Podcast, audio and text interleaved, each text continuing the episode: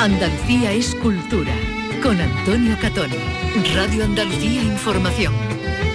Buenas tardes, a las puertas de un fin de semana estupendo, pues les vamos a hacer una propuesta que es un libro, un libro inquietante y un libro muy bien escrito, como todo lo que hace Daniel Blanco.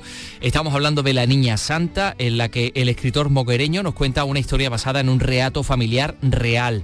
Es su séptima novela y le sirve a Blanco para homenajear a su propia abuela, que vivió un episodio en plena guerra civil pues que le marcó para el resto de su vida. Todo comienza así.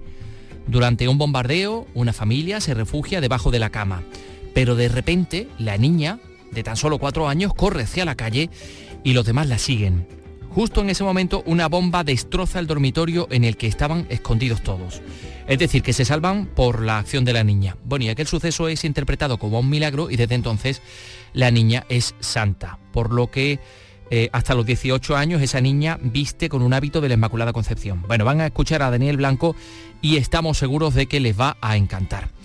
Hablaremos de la basura, porque la basura es una chivata de la historia. Nos cuenta todo lo que no nos dicen los documentos. Habla de la dieta, de los hábitos, de los usos, de las costumbres, pero también habla de la naturaleza de los seres que acumulan esa basura.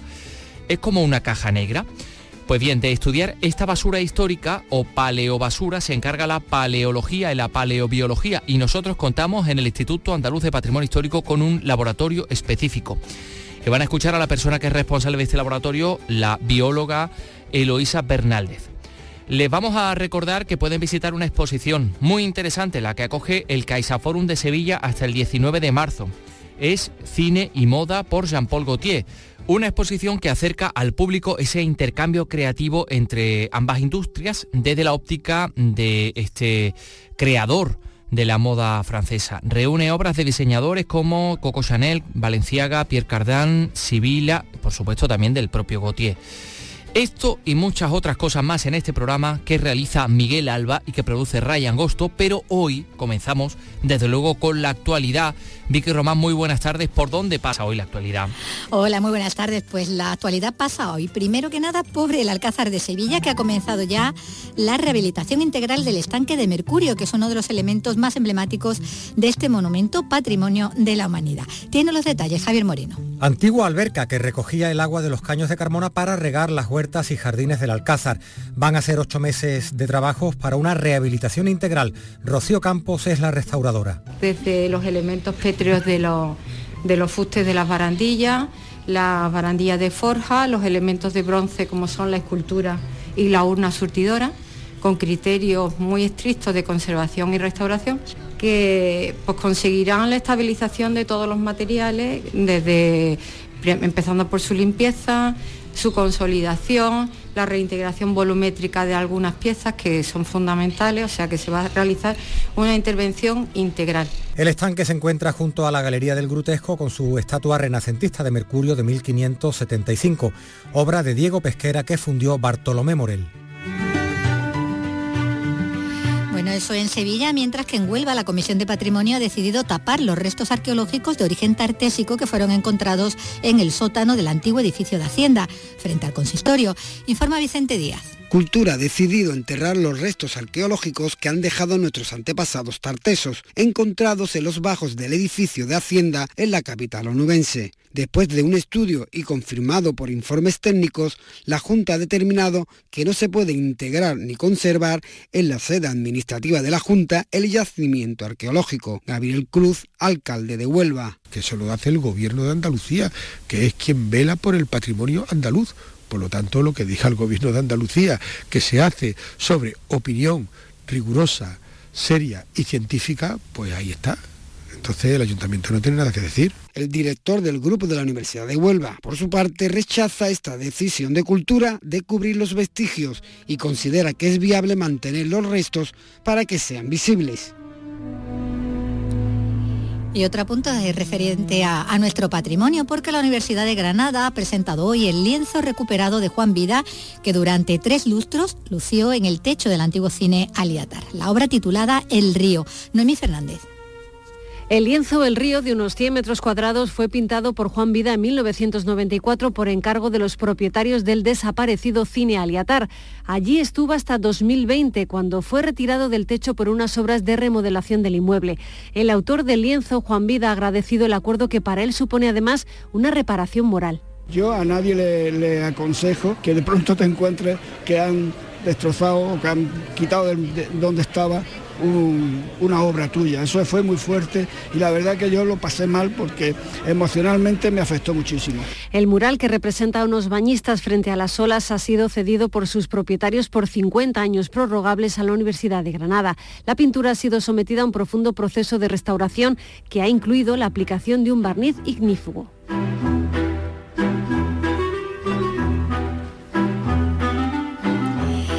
Y hay que hablar de, cine porque la directora jerezana Alicia Núñez es una de las nominadas a los premios Goya en la categoría de mejor corto de animación. Su trabajo La primavera siempre vuelve hace un retrato costumbrista autobiográfico de los veraneos en la infancia. Su estilo narrativo y su puesta en escena le han valido ya seis galardones en diferentes festivales. Nos lo cuenta Pablo Cosano. Con un delantal de colores, la abuela que todos tuvimos esta música es parte de la banda sonora del cortometraje La primavera siempre vuelve, un trabajo cuya estética apuesta por la animación tradicional con dibujos en tonos pastel y personajes entrañables. La directora jerezana Alicia Núñez busca conmover y tocar el recuerdo del espectador con una historia que ha basado en su propia infancia, pero que está llena de lugares comunes. La protagonista es Margara, su abuela, pero que podría ser la de cualquiera. Está hecho para que a todo el mundo un poco le lleve a su infancia, sea una infancia que transcurrió el los 60, en los 70 o un poquito más cerca a estos tiempos. La abuela Margara en verdad, así que ya que estamos hablando de Jerez, la abuela Margara vivía ahí en la calle Medina y tenía un unifamiliar en el puerto de Santa María donde nos metía a todos los primos en verano y los domingos de primavera. La voz de Margara la ha puesto la propia madre de Alicia y sus hijos, la de los niños protagonistas, buscando así una autenticidad que trasciende la pantalla. Junto a Alicia Núñez hay otro jerezano, además nominado también a los Goya, que se van a entregar el 11 de febrero. Este es Julio de la Rosa, pero por la banda sonora del largometraje Modelo 77. Esperando la merienda, dame pan y chocolate, que me traigan el sabor de los besos que me daban por la noche al arroparme Primavera siempre vuelve, por mucho que tarde el sol. Van saliendo tallos verdes, la ropa seca mejor. Primavera siempre vuelve y lo hace después del frío. Va derritiendo los grises, me quiero quedar contigo.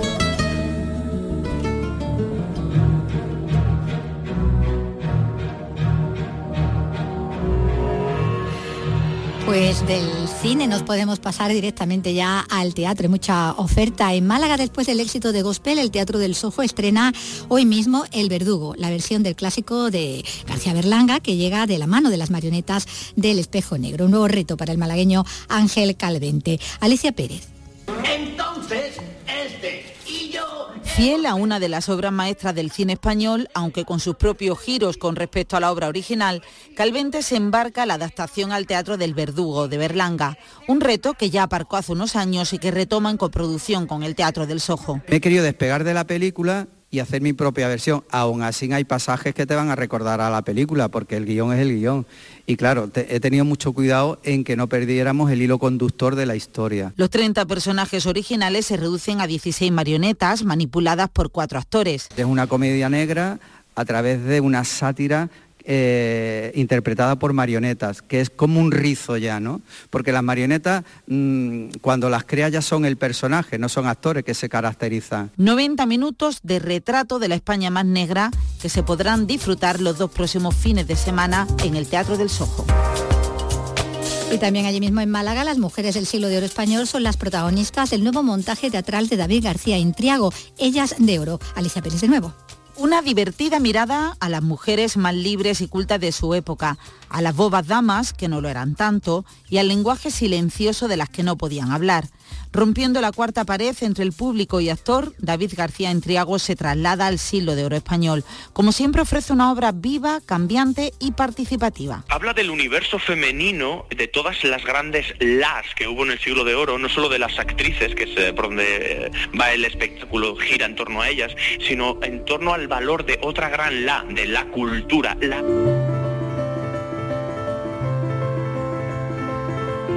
Un pueblo andaluz durante la guerra civil, una bomba que destruye una casa que toda la familia, madre y cuatro hijos, han abandonado a última hora, impelidos por la pataleta de la única hija, una niña a la que van a atribuir el milagro de la salvación y que desde ese momento va a ser para todos y para ella misma la Niña Santa. Pues ese es el título y esa es la historia de la última novela del onubense Daniel Blanco Parra, al que ya saludamos. Hola Daniel, ¿qué tal? Bienvenido otra vez. Bueno, muchísimas gracias por abrirme las puertas de nuevo. Bueno, nosotros encantados de tenerte aquí con esta historia historia que está ya más, eh, se mm. podría decir, en la línea de, tu novela Los pecados del verano, ¿no? con esa atmósfera de pueblo y ese retrato de, la sociedad española del franquismo, eh, que de tu novela anterior, aquel Domestic Noir que nos trajiste, que partía de un suceso real que ocurrió a alguien eh, de, la familia, y, y eso nos lleva a pensar, bueno, ¿qué hay aquí de tu propia historia familiar? Porque lo dedicas ya de entrada a tu abuela, diciendo que para siempre la, niña santa. ¿A qué has bebido de, Sí, de hecho ya yo creo que, la dedicatoria es una declaración de intenciones que dice a mi abuela que siempre será la niña santa. Y, bueno, tengo que decir que esta novela de principio a fin es un homenaje a mi abuela porque todo lo que ocurre es lo que ocurrió. La Niña Santa para mí es más que un libro porque es mi vida, es mi pasado y sobre todo es mi historia.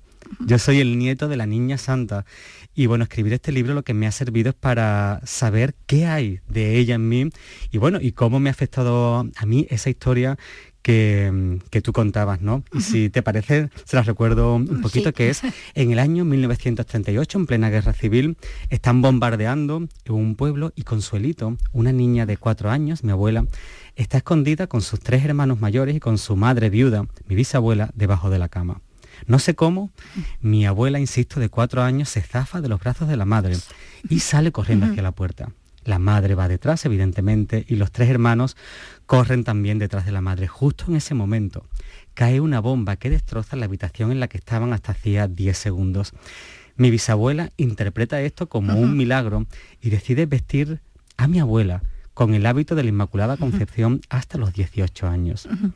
Tanto es así que se corre, no solo en el pueblo, sino en la comarca, de que ella es la niña santa. A partir de entonces, mi abuela eh, sale en procesión con, la patrona, se forman colas a la puerta de su casa para pedirle milagros. Y bueno, al final no he podido resistirme a escribir, Vicky, esta, esta, crónica familiar. Cuando uno tiene un episodio tan potente dentro de, de su familia, pues uno va Pero has tardado en, abordarlo. Han eh, tenido que pasar unas eh, cuantas novelas por el por Mira, eh, he tardado por dos razones. La primera, porque no sabía qué derecho tenía yo a poner en el escaparate la historia de mi familia, a trabajar con personajes reales. Sí, para mí esto ha sido, Vicky, como desactivar una bomba. He estado como casi intentando que no me explotara en la cara porque todos los personajes que aparecen ahí son, personajes reales y son personajes a los que quiero porque son, eh, son mi familia. Entonces, bueno, ha sido casi lo más duro de esta novela, decidirme a contarla y creerme que tengo bueno la autoridad para compartir esta historia y para que todo el mundo pues, pueda conocer a la niña santa. Y segundo empecé a escribir esta novela hace 10 años pero la dejé mm, aparcada, la dejé apartada porque estaba esperando a que mi abuela muriera para saber cómo terminaba la historia. Como si estuviera esperando que la vida me dijera cómo acababa la historia de la niña santa. Y bueno, y ya ves que los últimos capítulos que parecen súper rocambolescos es justo lo que pasó en ese mm, bueno, en esa residencia de ancianos cuando mi abuela, y esto es un pequeño spoiler, pero que no afecta para nada a la lectura, como mi abuela, que empieza a tener un poquito de demencia, en los últimos años lo único que pide es que la vistan de blanco. De blanco, sí, y con el hábito. Y, le vuelvan a poner el hábito, ¿no? Entonces, al final, fíjate, decía Matute una cosa maravillosa que, que es que la infancia muchas veces es más larga que la vida. Y yo creo que es una novela sobre eso, ¿no? Sobre la infancia y sobre cómo muchas veces los padres pues nos marcan un camino que determinan, ¿no? el camino determinan, condicionan y, bueno, y te ponen un molde del que muchas veces es complicadísimo salir, ¿no? Y, y fíjate, yo he tenido mucha suerte porque yo era el hijo mayor de su hija mayor, yo soy el nieto mayor, entonces he disfrutado muchísimo de, de mi abuela. Y, bueno, mi abuela era un personaje muy especial, una mujer muy carismática. Y ya cuando yo me entero de esta historia, que fue con unos 20 años, como que el puzzle entero encajaba ya. Encajaba, como que ya entendía. Muchas cosas. ¿Por qué mi abuela era así? ¿Por qué se comportaba así? Y, y pensándolo mucho, la conclusión a la que he llegado es que al final mi abuela nunca, nunca supo cómo ser humana. Le habían convencido, le habían hablado tanto. De su santidad, ¿no? De que era santa, de que de ella se esperaban cosas que no se esperaban del resto de los mortales, que yo creo que, que mi abuela cuando eh, se casa, tiene hijos, tiene nietos, está siempre debatiéndose entre el cielo y la tierra, ¿no? Entre lo divino y lo mundano. Y, y para mí es la historia eso, de una mujer que no sabe cómo ser humana. y, bueno, y tal como tú lo cuentas, trasciende incluso lo que es la, historia familiar, ¿no? Y se hace más, más general, ¿no? Porque está retratando toda, toda una época, hace un recorrido eh, casi año a año, ¿no? De, la historia de nuestro país desde el final de, la guerra civil hasta, bueno, hasta ahora mismo, hasta, hasta la vejez de la protagonista, de Consuelito, cuya infancia, juventud y vejez son las que marcan, ¿no? Las tres partes, digamos, de, del relato, vida que vamos a ver dedicada, bueno, al servicio de Dios y al servicio de los demás, ¿no? Una vez que, como tú dices, ya han trazado su destino desde la más tierna infancia, sin poder en ese momento, por pequeña, ¿no? Eh, revelarse, ¿no? Claro, eh, a una niña, claro, a una niña de cuatro años que además en esa España justo de la posguerra le, le, dicen no solo la madre, sino el cura, los vecinos, todo el mundo que es santa, con cuatro años al final no le queda otra opción más que creérselo y más que autoconvencerse de eso. Entonces al final eh, ella se comporta como los demás esperan de ella. Fijaos, Fijaos y fíjate Vicky, ah. debajo de esta mm, novela yo creo que hay algo que todos mm, nos planteamos mucho, ¿no? Y, es, oye, ¿qué tengo que hacer para que me quieran? Porque si algo quiere el ser humano es que los demás te quieran, te acepten, te dejen un, huequecito. Te valoren. Te valoren, te dejen un huequecito en, los afectos. Y, y bueno, Consuelito entiende que la única forma que tiene de que los demás la quieran es comportándose como se espera de ella y es comportándose como una niña santa. Claro, lo que pasa es que la niña se hace adolescente, se hace joven, se hace mujer y no sabe muy bien cómo quitarse ese hábito que no es solo un hábito túnica blanca que es la segunda piel, ¿no? Como dice, ¿no? que es una segunda piel y que al final, bueno, pues se le quedan ciertos y que, y que bueno, que el fantasma de esa infancia se le va apareciendo continuamente. continuamente. Vamos a ver de todas formas, como tú dices, ¿no? Ella eh, lo acata con obediencia, con, con humildad también. Eh, también es verdad que es muy pequeña, todavía no tiene tampoco armas, ¿no? Como para, para rebelarse, pero sí que tiene pequeños momentos de rebeldía, ¿no? que van desde eh, comerse el bizcocho prohibido hasta, bueno, ya además adulta y teniendo también sus su rebotes y su réplica. Algunas veces Sí, sí, un poquito de, claro. Em, mira, eh, evidentemente yo la, niñez de, mi abuela no, no la he vivido, pero, pero bueno, pero al final, al final uno pregunta, uno investiga, uno ve alguna foto y bueno, yo lo que tenía claro que era la niña santa, que era santa, pero que no podía olvidarme de, lo otro, que era que era niña, ¿no? y al final... Tenía que tener los deseos de una niña, ¿no? Lo de, claro, los deseos, las travesuras, los anhelos de una niña y bueno, si es verdad que, que madre es decir, la madre de la Niña Santa, que no tiene nombre nunca, que sí, no tiene nombre porque, la madre. Porque es como ese molde en el que pueden caber casi muchas madres. Muchas madres, ¿no? Entonces, la madre de Consuelito sí está convencida de, que la única forma de entrenar a su hija es pues... sí, negándose muchas cosas. Negándose muchas cosas, la privación del placer, la obediencia absoluta, el... Dominar todo lo... el dolor, el control de, los impulsos todos. Entonces, bueno, pues es una niña que evidentemente está metida en ese, en ese mundo y esa casa que es, su, que es casi su invernadero de santidad y, bueno, pero también tiene muchas veces como esas ventanitas que abre para tomar un poquito de aire. De aire, sí, porque hay que respirar. Bueno, porque ella más que predestinada, ¿no? Está abocada, ¿no? Como decimos, conducida por los otros, ¿no? Para seguir ese destino mm. divino, presionada por la madre, por el cura, por el pueblo en general, ¿no?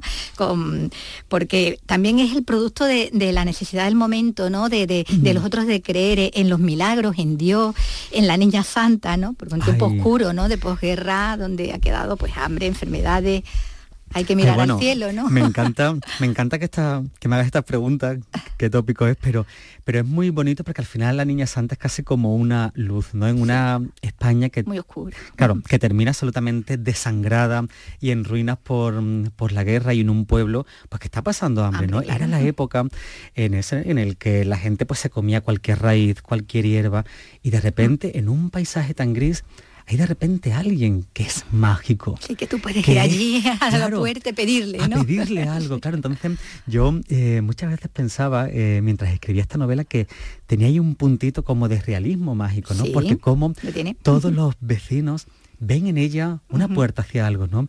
Y Vicky tiene la mala suerte o la buena suerte, no lo sé. De que algunas veces. De que muchas de las cosas que le piden se, cumplen. entonces. ella es una intermediaria.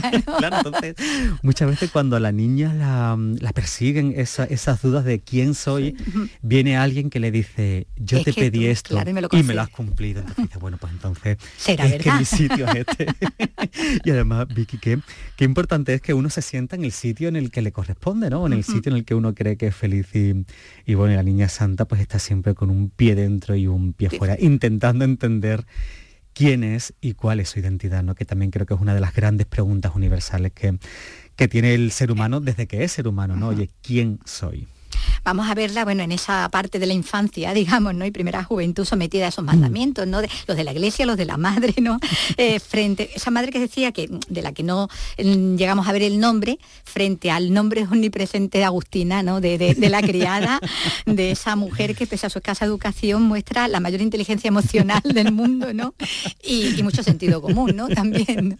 Claro, eh, Vicky, tú sabes que yo soy de pueblo, yo soy de, de Moguer, de, de Huelva.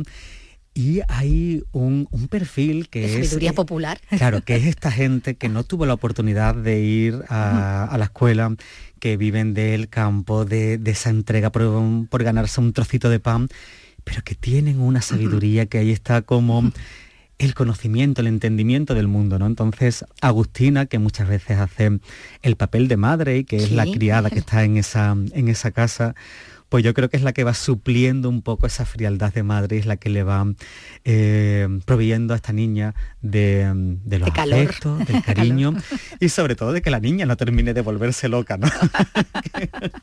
Buena excepción de, la criada que, como te dicen, ejerce de madre, ¿no? De la protagonista, como no puede hacerlo con su propio hijo, del que hay un despego absoluto, Consuelito va a vivir una infancia de Mm, de alguna manera de soledad en su casa aislada del resto de los, hermanos, los mm. tres hermanos, que no lo hacen por maldad, sino por no molestarla, ¿no? Hasta ese punto ha llegado la idea de que ella está en un pedestal, ¿no? Sí, mira, eh, ayer viendo un, documental sobre la Casa Real, decía eh, Harry, que está tan de moda ahora, en, el Reino Unido, como bueno, como él siempre ha notado que su hermano mayor, como era el heredero, pues ha recibido una educación diferente que él, bueno. La toca está en la sombra. Este, este, síndrome del, segundo, ¿no? Y como eh, los hermanos, bueno, entienden que la niña es la que está siendo educada para, para ser una niña santa y para cambiar el mundo, porque si de algo está, está de acuerdo madre es que esa niña va a cambiar el mundo, que esa niña ha nacido para, subir a los altares. De hecho, la compara con los tres pastorcitos de Fátima, la compara con... Entonces, bueno, los únicos referentes de esa niña son eso y los hermanos están fuera por dos razones. Una porque son varones y dos porque no son santos, porque son mortales como tú y como yo. Entonces, hay que cuidarlos menos. De ahí también que se cree esa, alianza, ¿no? Que se forje esa alianza enorme, ¿no? Entre, entre los eh, tres, ¿no? especialmente entre dos de ellos, lo cual no todo el mundo termina de entender claro. Claro, claro, eso, eso es lo que te iba a decir. Y em, si hay algo em, que, despierta cierta, no sé si, si, llamarlo ciertas ampollas o que a la gente deja así un poquito descolocada, esa relación de los tres hermanos, una, relación, para no dar muchos detalles, tan, bueno, que en algunos momentos casi son casi siameses. Casi siameses o casi triameses. Pero bueno, al final es, una novela, Vicky, de cómo una bomba, como un momento de miedo absoluto, cambia el devenir de todos y cómo a ellos los hacen necesitarse siempre. Entonces, bueno, pues es una historia de tres hermanos y de tres hermanos que no paran de mirar a izquierda y a derecha para saber que están siempre acompañados y que lo único que le piden a la vida es, seguir juntos. Entonces, bueno, ha sido, y lo tengo que confesar y nunca lo he verbalizado, que ha sido para mí una de las partes más, bonitas de, escribir. Se nota Sí, sí, sí, bueno, pues hay ahí como, bueno, como una conexión porque, mm, bueno, porque entiendo qué dura ha debido de ser la vida para ellos, y, y, bueno, y qué Qué maravilla, pero a la vez que terrible, ¿no? Necesitar a alguien, querer a alguien con tanto... Intensidad, además, ¿no? Con tanto estómago, sí. bueno, volviendo a la santidad de la niña, bueno, esta va a ser también, de alguna manera, una condena más allá de, la niñez, ese mm. control de la madre y del ambiente opresivo del pueblo, porque la santita, la iluminada, ¿no? va a ver que, peor que ser santa es estar obligada a comportarse como tal ya siempre, ¿no? No poder quitarse ya ese San Benito, de ser la santa, ¿no? Bueno, y nunca, y nunca mejor dicho, de de hecho, vi que he empezado esta entrevista diciendo que si yo decido escribir estas novelas para ver qué había de la niña santa en mí, porque hay muchas formas de, bueno, y muchos detalles de, en los que mi bisabuela ha criado a la niña santa, que también le ha llegado a mi madre y a todos mis tíos y que también me ha llegado a mí. Entonces, se transmite, ¿verdad? Es una cosa que se va heredando, ¿no? Claro, entonces, entonces, bueno, yo hay parte de santidad en mis venas y porque yo también he vivido esa parte de cómo tenemos que comportarnos, cómo hay que qué esperan los demás de nosotros. Bueno, para mí ha sido muy impactante escribir eso y sobre todo intentar saber cómo una niña pues se iba un poquito, iba gestionando eso. Lo que sí está claro es que su fe, el amor a Dios, es algo que ella asume voluntariamente, eh, que va a seguir marcando su vida cuando ya ella misma cambie las circunstancias y tome las riendas hasta donde puede, ¿no? Hasta donde se podía, que podían tomarla las mujeres en esa época.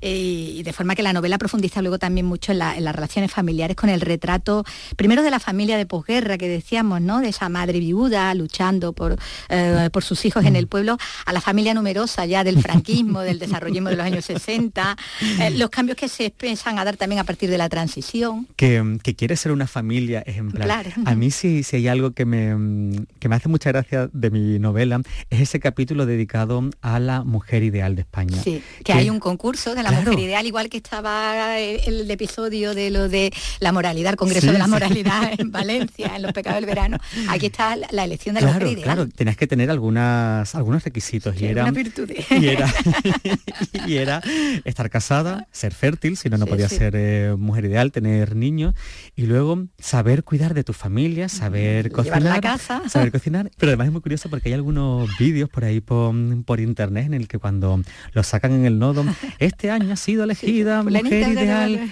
Y eso, qué buena es y qué bien fría el pescado, ¿saben? Cuando aquí la niña o la primera tortilla de patata.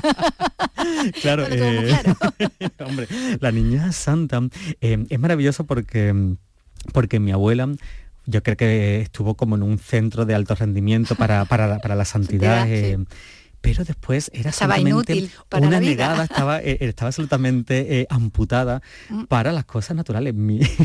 yo cuando la gente dice ahí, qué bien cocina mi abuela, oye, esto es un plato de comida de, abuela, digo, oye, yo nunca he vivido eso porque, porque la niña santa, mi abuela, no he conocido mujer que cocinara peor, y esto entre... entre vosotros, esto entre nosotros. Y esto entre tú y yo, mi, abuela, yo recuerdo que tenía unas frases además que, que bueno, que mi familia las repetimos mucho, que oye, te has quedado con hambre, te frío un huevo, un huevo, porque claro, era una mujer... Era la muletilla, ¿no? la muletilla. Claro, una mujer con poquísimos recursos para las tareas del mundo. Bueno, es la historia, como decíamos antes, ¿no? de un país a través de un personaje que, se va a debatir toda su vida entre lo espiritual y lo mundano, el cielo y la tierra, enfrentada a esa dificultad de ser humana, que es lo más, lo más difícil, ¿no? De ser mujer más que santa, ¿no? En un mundo complicado, tanto si eres una cosa como si eres otra, ¿no? lo lleva las dos cosas juntas. Muchísimas gracias. A ti, a ti. Gracias Vicky Román. Bueno, pues les vamos a hablar de algo realmente fascinante. El Laboratorio de Paleobiología del Instituto Andaluz de Patrimonio Histórico que coordina la bióloga Eloísa Bernaldez. Vino a la radio para contarnos todo lo que estaba descubriendo. Estaba centrada su investigación en los basureros de la historia, que nos cuentan efectivamente lo que no nos dicen los documentos. Y queremos compartir con todos ustedes algunas cosas de las que nos contó y que resultan muy, muy interesantes.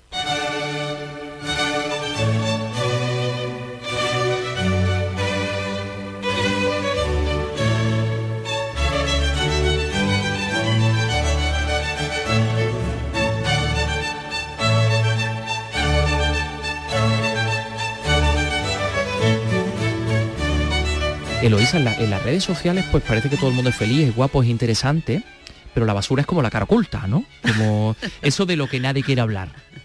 Sí, son los restos, los residuos, fíjate la palabra, residuos, restos. Detritus. Siempre- de detritus, no tiene nada bonito, ninguna de esas palabras, ¿no? Claro, es todo lo que desechamos. Y, y eso hay que meterlo en alguna parte o hacer una cosa mucho más inteligente, darle un nuevo uso. La gente siempre piensa en el ciclo vital cuando que se acaba con la muerte o que se acaba con la basura y ahí empieza el ciclo vital otra vez. Es un ciclo, si es un ciclo hay que cerrarlo. Entonces la muerte, la podedumbre, los restos forman parte de la próxima vida porque van a ser abono, van a ser alimentos, van a ser metales que necesita el suelo para regenerarse. Y eso es lo que hay que pensar en esa basura, cómo convertirla, la orgánica, que es de la que nosotros nos encargamos, cómo reconvertirla a ese suelo que lo, que lo necesita. Y en cuanto a la que nosotros estamos generando, que es eh, plástico, que son productos que en, en otros tiempos no ha existido, pues habrá que seguir dándole también a la cabeza, que para eso somos los grandes seres creativos, para, para que eso también se convierta en algo que tenga uso y no se quede eh, contaminando. Mm, eh, el otro día escuché una frase que me interesó mucho. El futuro solo pasaría porque construyamos con nuestra propia basura, con nuestro propio residuo, Mm. que le demos un uso, ¿no? Como dice, algo inteligente. Eh, por ejemplo, a lo largo de sus investigaciones, muchas de ellas hemos podido leerlas en, en los medios de comunicación, hemos descubierto que nuestras ciudades y pueblos están construidas sobre nuestra propia basura, que las elevaciones de ciudades como Sevilla y muchas otras de Andalucía responden a acumulaciones de basura. Sí, pero no es que yo siempre estoy diciendo que la basura sirve para reconstruir lo que comimos, las especies que había, la biodiversidad, los cambios climáticos, los envenenamientos, que también hemos descubierto mucho envenenamiento hace 4.000 años, Ah. con la metalurgia, todo lo que tú quieras, pero la basura también había que echarla en alguna parte, y no solamente la basura, sino los propios muertos, las propias necrópolis, porque al final también son residuos aunque suene muy feo, pero son residuos. Entonces eso siempre se ha hecho en el extrarradio de las ciudades, porque genera mal olor eh, y demás. Y ese extrarradio se ha ido colmatando, colmatando hasta, no sé, nos dais cuenta de que cuando tú te acercas a un río lo que hace es bajar la vaguada y sin embargo la calle Torneo está por encima de donde está eh, la plaza, el centro de Sevilla. Esos son nueve metros de basura. Y sobre esos nueve metros de basura surgen los huertos, porque hay una gran cantidad de materia orgánica y surge después el crecimiento de la población y van haciendo, cogiendo las coronas periféricas. Entonces, la basura es, eh, es una cantera de, de material de construcción. Pero la basura, por ejemplo, nos cuenta pues cosas que usted eh, encontró en las atarazanas de Sevilla, como era nuestra dieta. En el siglo XVI, por ejemplo, se comían perros y gatos, no como pasaba, por ejemplo, la guerra civil, que era bastante habitual, sino No. de forma cotidiana, ¿no? Que una libra de perro valía 15 maravedíes y una de ternera 14. ¿Y cómo se sabe? No, mentira, 22 maravedíes. O sea que había gente que le encantaba los perros.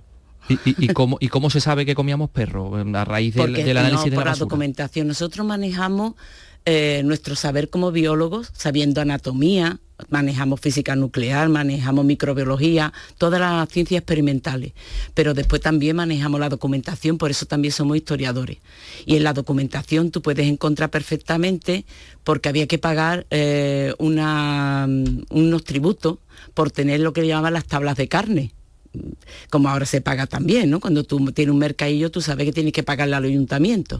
Pues ellos también. Entonces, en, esas, rela- en esa relación de, de los ayuntamientos, de los antiguos ayuntamientos, te pone por la tabla de venta de carne de perro, Tanto. claro. Pero luego al margen también por haber encontrado huesos de perro con cortes, cortes de carnicero. Muy po- pero es muy poco, es muy poco. Eh, encontramos muy pocos restos, o sea, no debería ser una carne normalmente de, de vender, no te digo de comer, porque hubo muchos periodos de hambre, vamos, hasta ahora y sigue el hambre en el mundo, pero por lo menos el mundo occidental no hemos comido hasta ahora. Yo recuerdo escuchar a mi abuela cómo se comía carne una vez al año, un capón, o cómo se mata el cerdo y es para todo el año con embutido y para repartirlo con la familia. Eso de comer carne no ha sido, no ha sido. Las gachas ha sido nuestra base de alimentación. Ajá. Y fíjate de una cosa, cuando la gente dice que tienen hambre, siempre echan de menos el pan. Porque es que además nosotros estamos preparados para ser vívoros, no carnívoros. Cosa muy interesante. Es que tenemos milasa en la boca. Todo individuo que tenga milasa en la boca que tenga que masticar es un herbívoro. Está, está predeterminado para ser herbívoro. ¿Milasa qué es? La amilasa es la enzima que tenemos en la saliva para empezar la digestión a, romper los azúcares de almidón.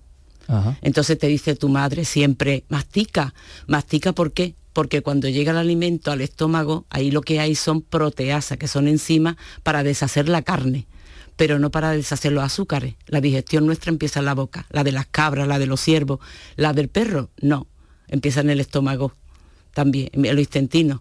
Entonces nosotros somos más herbívoros que carnívoros. Vaya, es curioso. Ha descubierto, por ejemplo, que huesos de cerdo en casas musulmanas de Andalucía.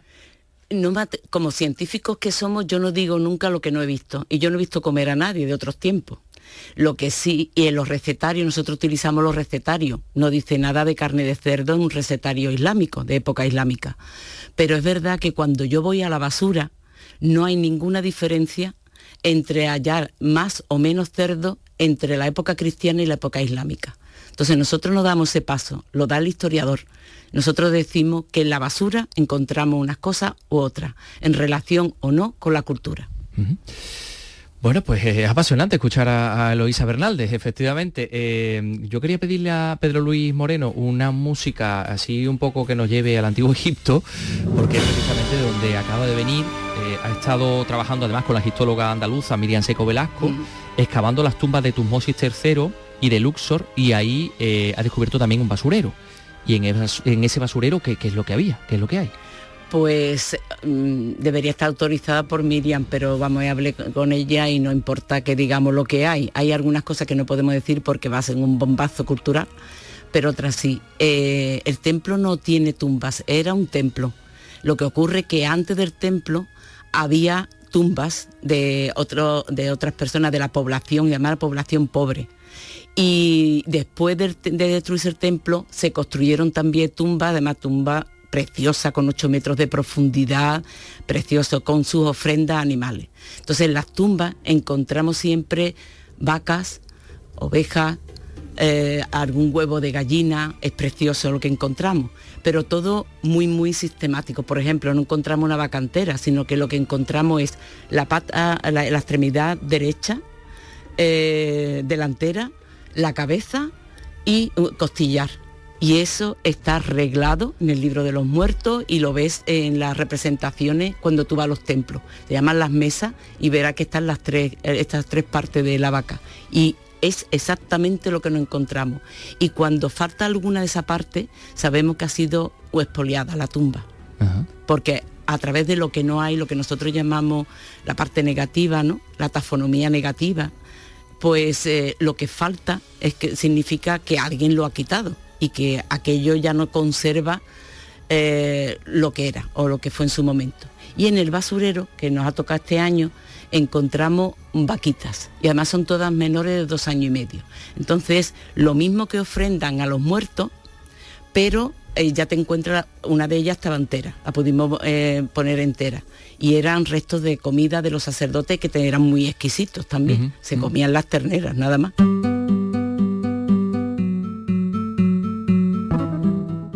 Semillas dicen mucho también, ¿no, Eloisa, de, nuestra dieta? Sí, nosotros no somos especialistas en paleobotánica, sino que trabajamos con paleobotánica de la Universidad de Córdoba o del, Consejo, del Consejo Superior de Investigaciones Científicas.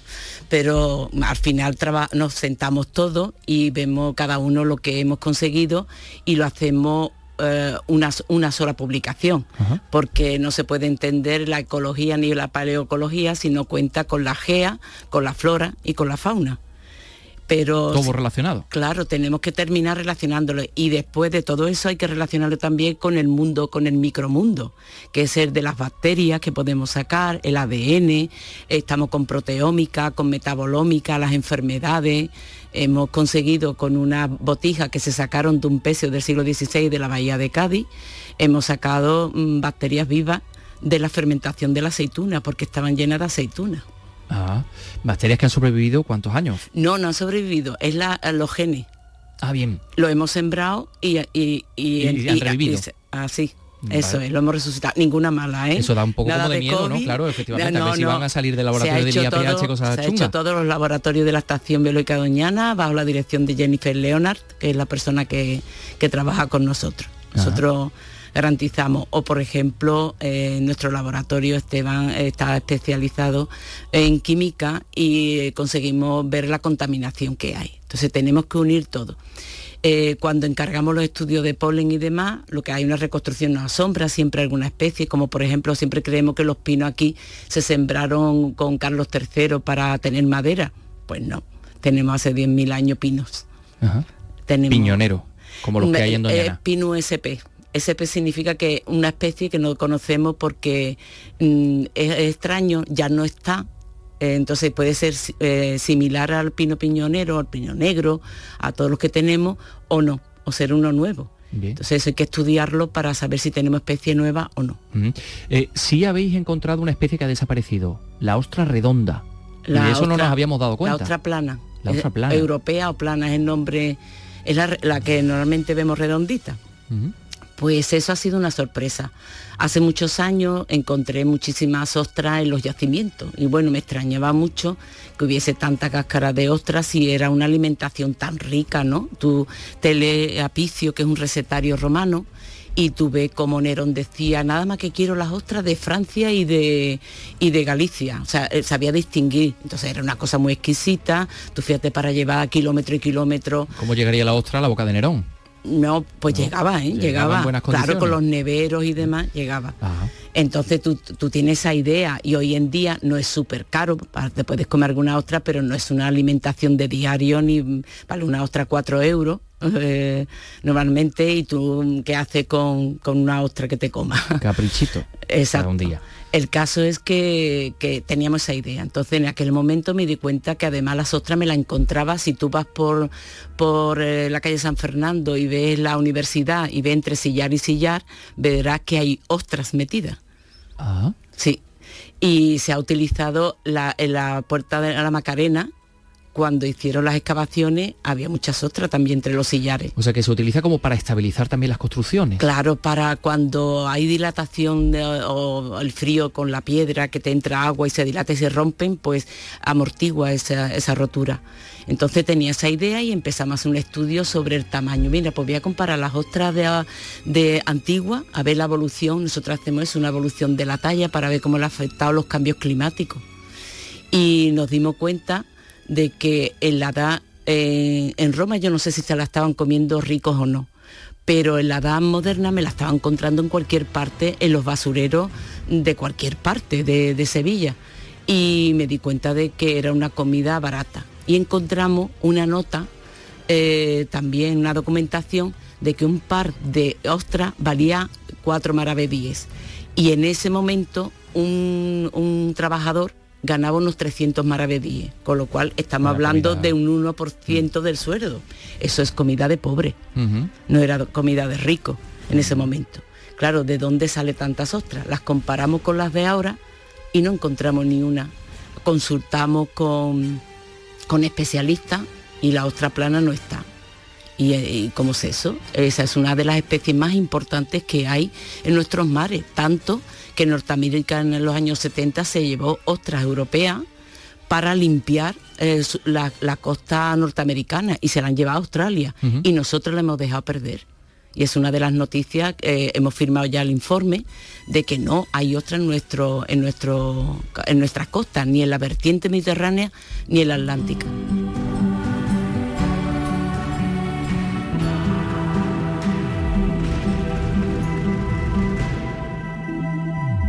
Andalucía es cultura, con Antonio Catoni. El Centro CaixaForum de Sevilla acoge hasta el próximo 19 de marzo una exposición Cine y Moda por Jean-Paul Gaultier.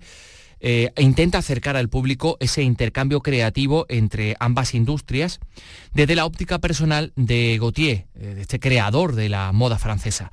Nuestro querido Carlos López, al que le, mm, en fin, auguramos una pronta recuperación, porque está mm, una cosilla prácticamente sin importancia, pero está en, en recuperación, pues eh, estuvo en esa inauguración, en la presentación de esta exposición y recogía todos estos testimonios. Sí, Carlos, oye, me han dicho que hay obras de, de- de muchos diseñadores, ¿no? Por supuesto, de Coco Chanel, de Valenciaga, de Pierre Cardin, de Sibila, además evidentemente de las de propio eh, Gaultier, todo visto desde su prisma personal y también analizado eh, de forma social, especialmente en cuanto a roles de género. Él ha hablado de muchas cosas, se le ha preguntado pues por su relación con... Sí, sí, dime, dime. No, no, ahora que hablas de lo del tema de la pregunta, es cierto que no, tú tenías pensado plantear una pregunta pero no has podido, ¿no? Pero no he podido. Cuando, cuando, he, cuando he querido pre- eh, preguntar, pues me han dicho, no, ya no se puede preguntar. Así que.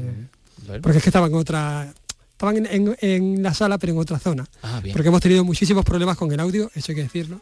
Ah. Y entonces, pero bueno. Ah, pero bueno, para la próxima el Caixa Forum seguro que lo arregla y puedes preguntar. Por supuesto que sí, eso bueno, ha sido. O sea, tenemos que decir que no ha sido porque Jean-Paul Gaultier tuviera miedo de la pregunta de Carlos López, sino porque al final, pues... Bueno, ni descarto ni desmiento. Ni, no se puede descartar nunca. Mira, yo creo que igual, mejor- igual él sabía que yo andaba por ahí.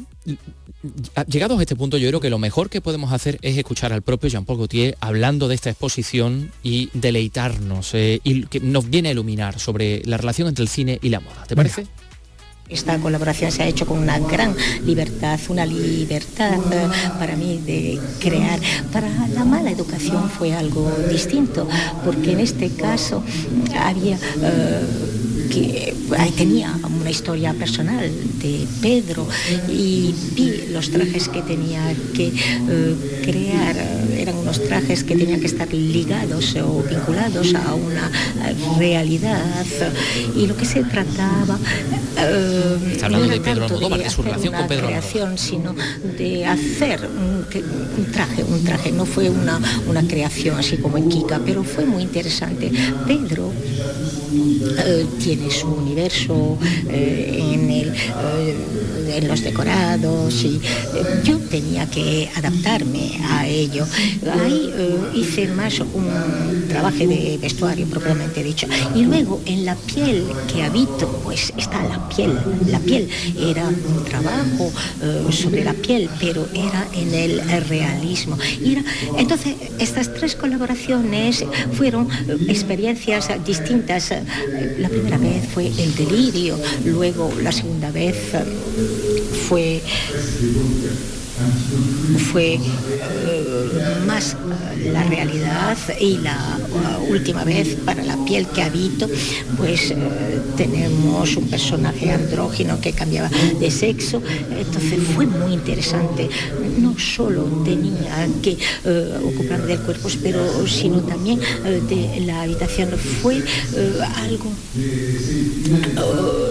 muy interesante y sí, el punto común que tiene con el cine también es el casting, porque usted siempre ha estado muy presente en la elección de eh, los modelos y las modelos. Pues sí, todo esto viene de Falpala, porque Falpala al final, y por eso quise yo dedicarme a este oficio, al final está el desfile con la luz, con las modelos, con, son modelos que son iconos, eh, son musas, musas, son personas así que van desfilando. Eran unas actrices que estaban actuando como modelos, entonces los proyectores, todo, todo esto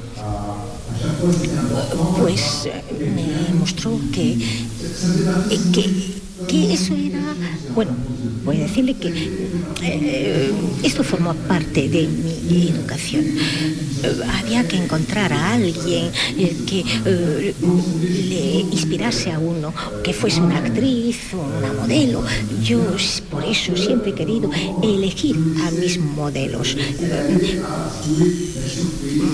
Porque yo dejaba siempre la sorpresa actuar me gustaba ver a lo mejor un, físico que no me esperaba y por eso a lo mejor escogí a esa persona.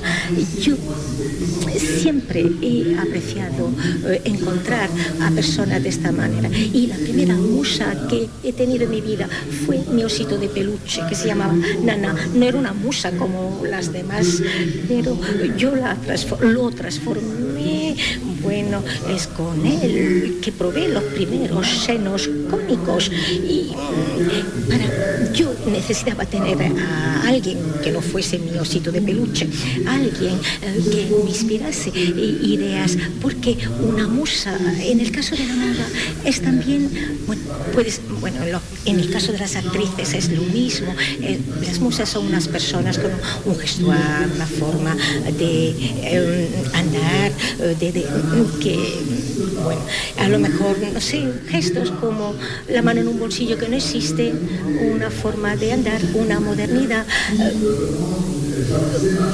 Yo cuando eh, elegía a un modelo, la hacía eh, andar andar, pero no como una modelo, ¿eh? como cualquier persona, como cualquier persona.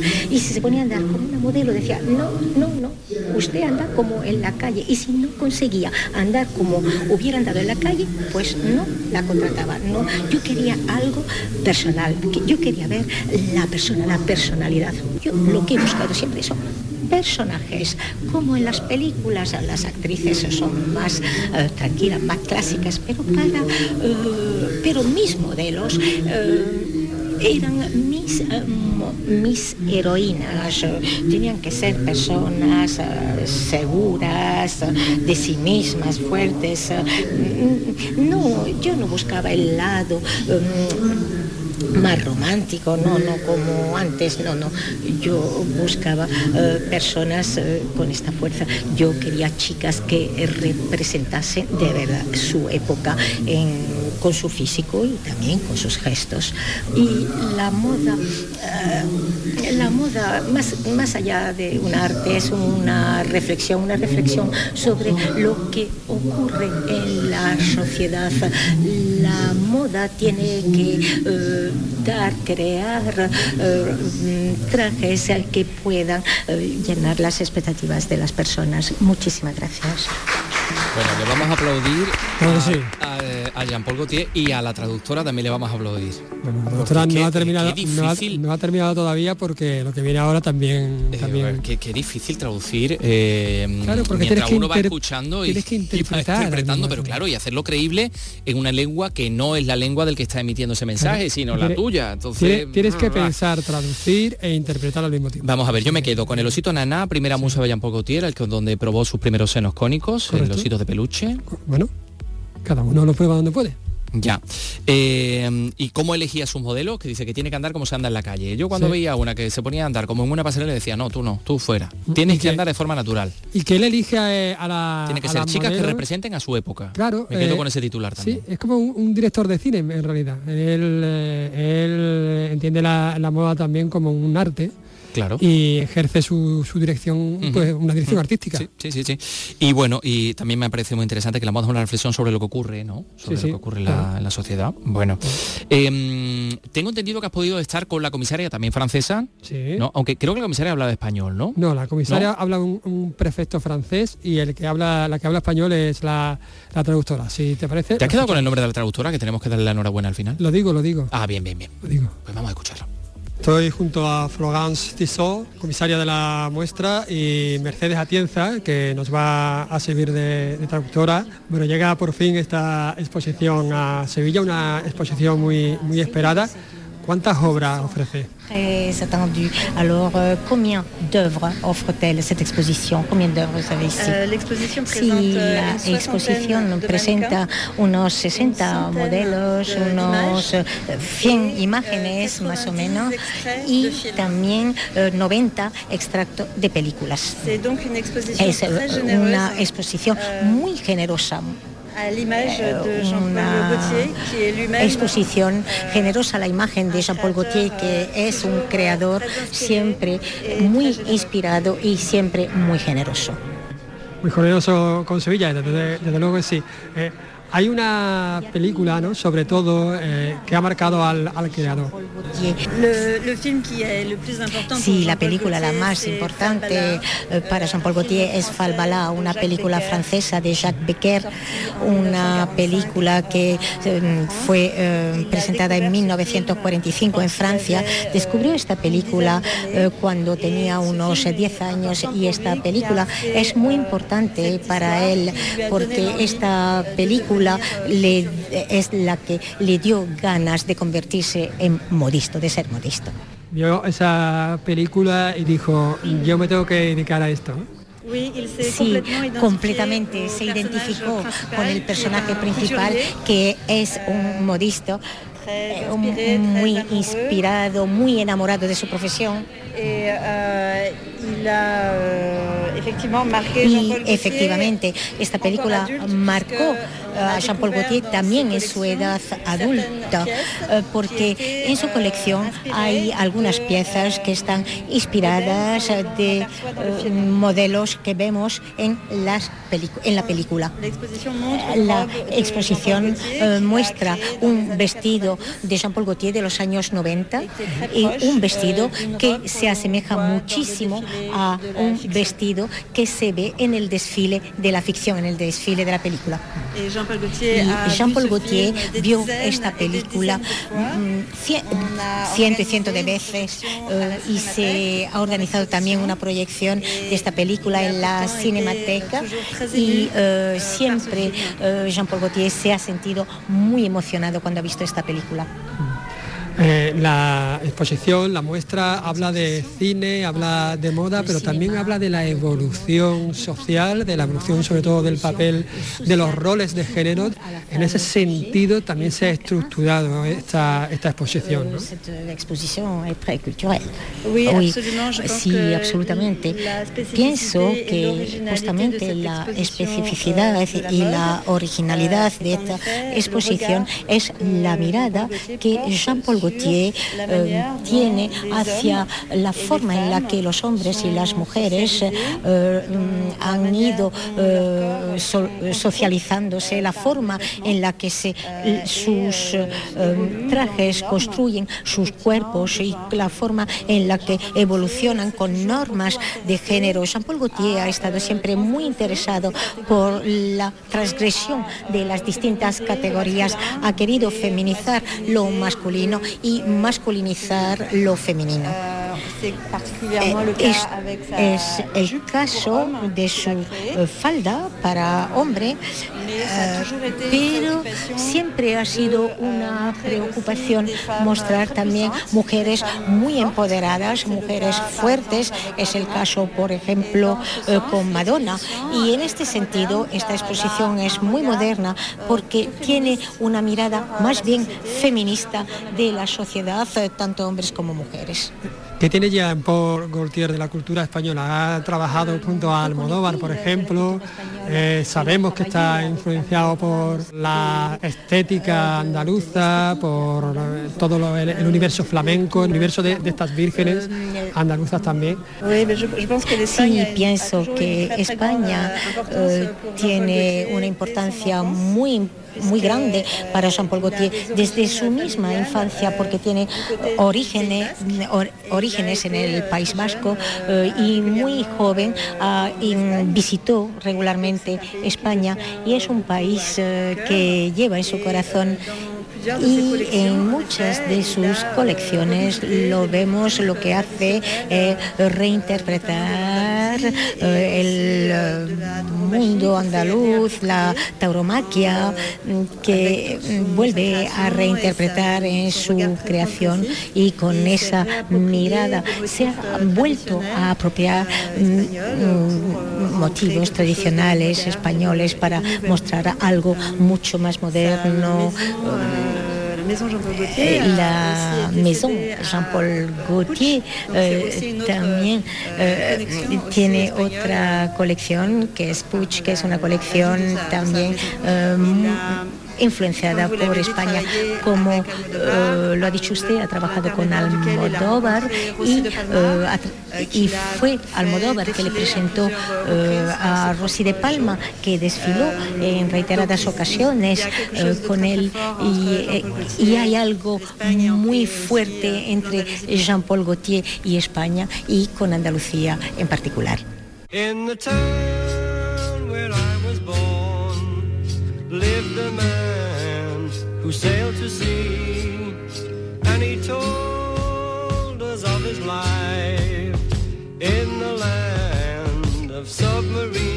Pues nos quedamos sin tiempo, solo para despedirnos con música maravillosa, la de los Beatles, porque tal día como hoy, un 13 de enero, de 1969 lanzaban el álbum Yellow Submarine.